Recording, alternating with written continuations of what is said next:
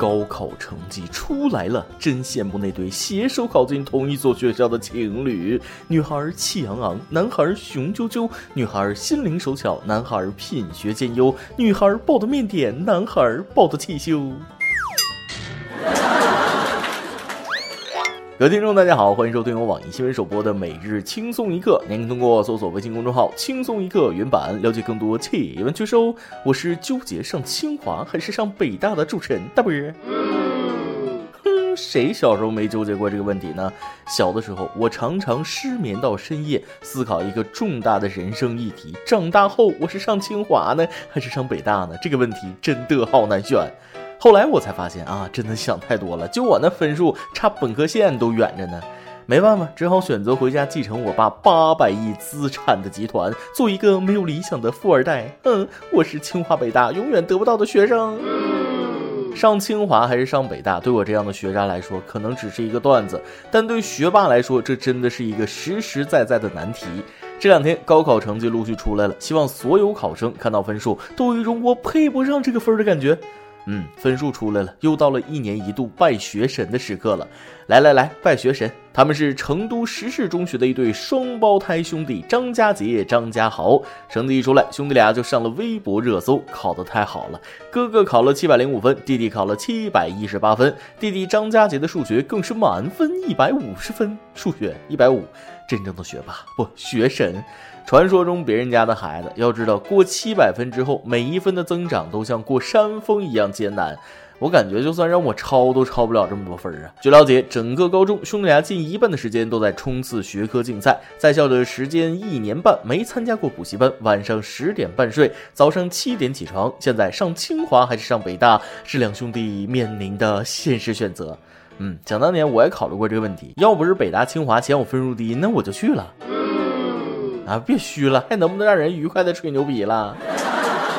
兄弟俩高中三年没上过补习班，好吧，我确定以及肯定这是单纯的智商碾压。所谓学神，貌似大都不上辅导班，而且不管题多难，永远都是七百加，偏科是不存在的。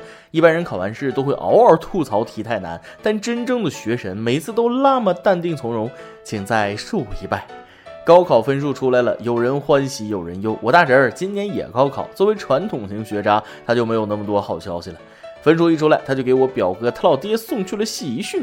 爸，告诉你一个好消息跟一个坏消息，你要先听哪一个呢？啊，先听坏的吧。听说今年有百分之七十的本科毕业生找不到工作呢。啊，这么惨？那好消息呢？我没考上本科，不用担心了。你问我成功的定义是还是老中医？我说我只想做个快乐的自己。说我不懂的问题，我说你懂个屁。每年高考出分的时候，哭一批，笑一批，惨淡一批，灿烂一批。那些难过的人以为自己下了地狱，那些高兴的人也以为自己真的到了天堂。只有上过大学的才知道，再傻叉的大学一样可以努力，再 N B 的大学也充斥着堕落。谁也别哭，谁也别闹啊！四年后的风骚，谁的天下都别说的太早。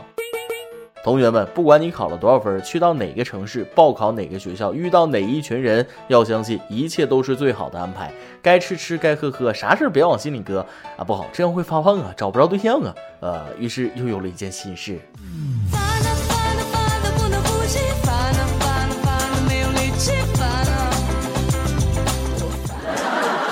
讨厌一个人那是藏不住的，就算捂住嘴巴，呕吐物也会从指缝里溢出来。比如下面这种老师是最让人鄙视的。近日，陕西西安一位幼儿园园长语出惊人：不收村里娃，只养天鹅不养猪。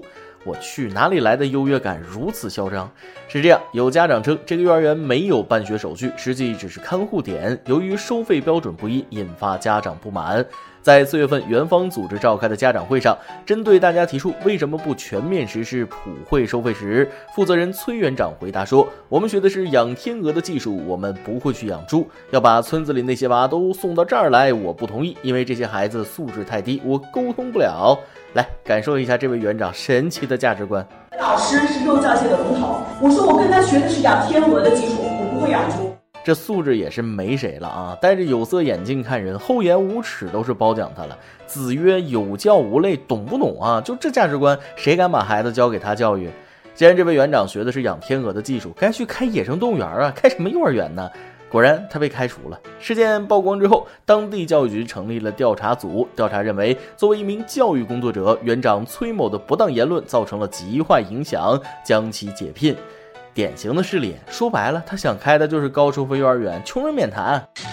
不过，这个园长说的某些话，在一些地方还真的存在。每个孩子上学报名的时候，都要填一份家庭情况调查表，里面有父母工作相关的内容。你们都觉得那个表是随意设计的吗？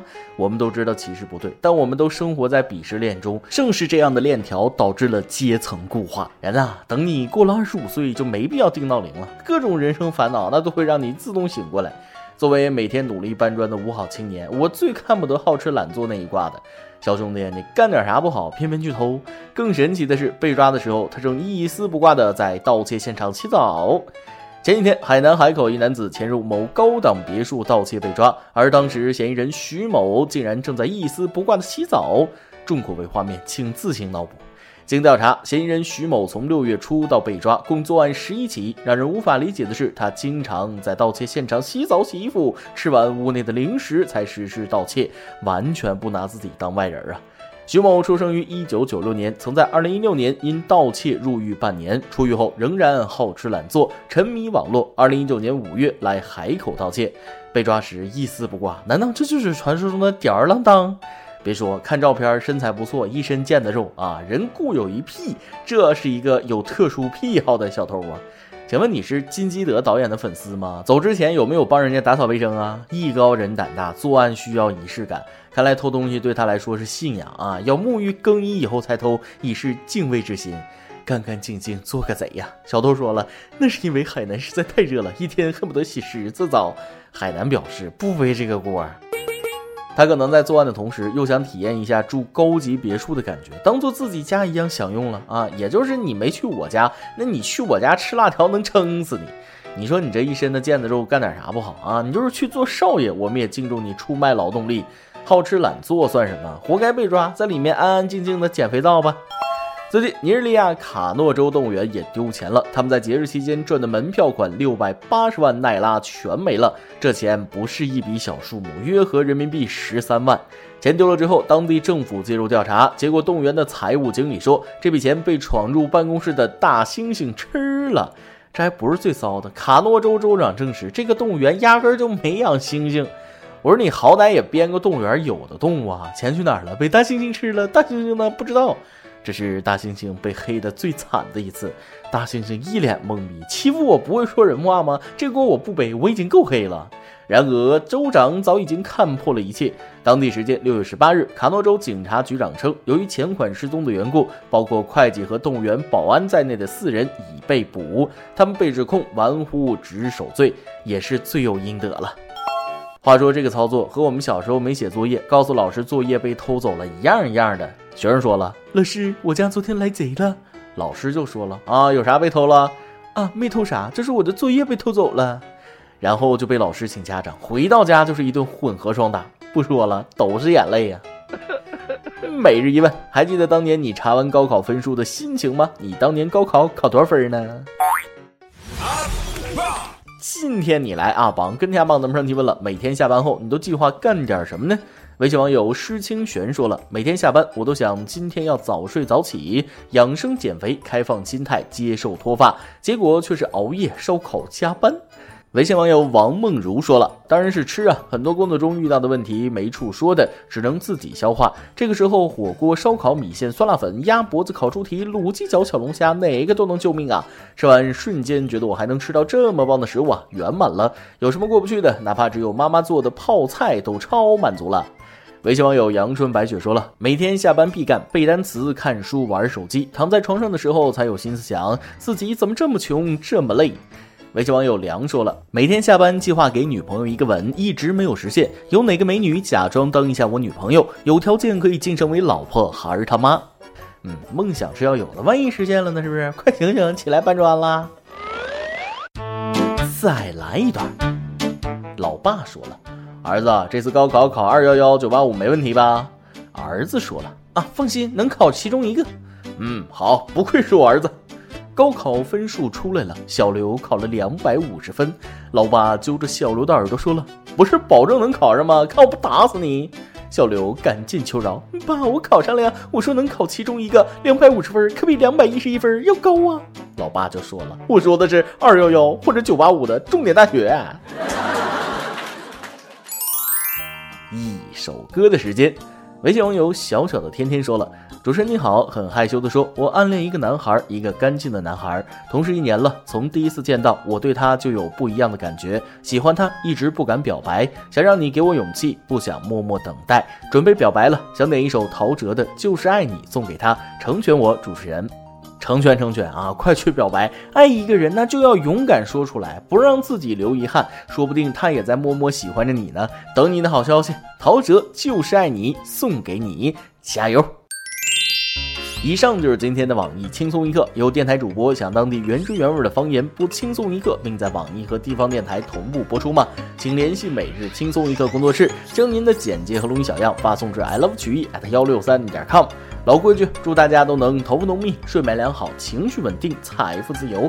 我是嘚啵，咱们下期再会，拜拜。我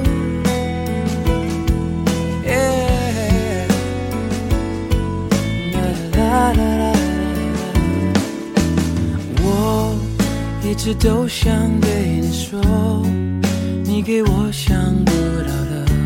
快乐，像绿洲给了沙漠，说你会永远陪着我，做我的根我翅膀，让我飞，也有回去的窝。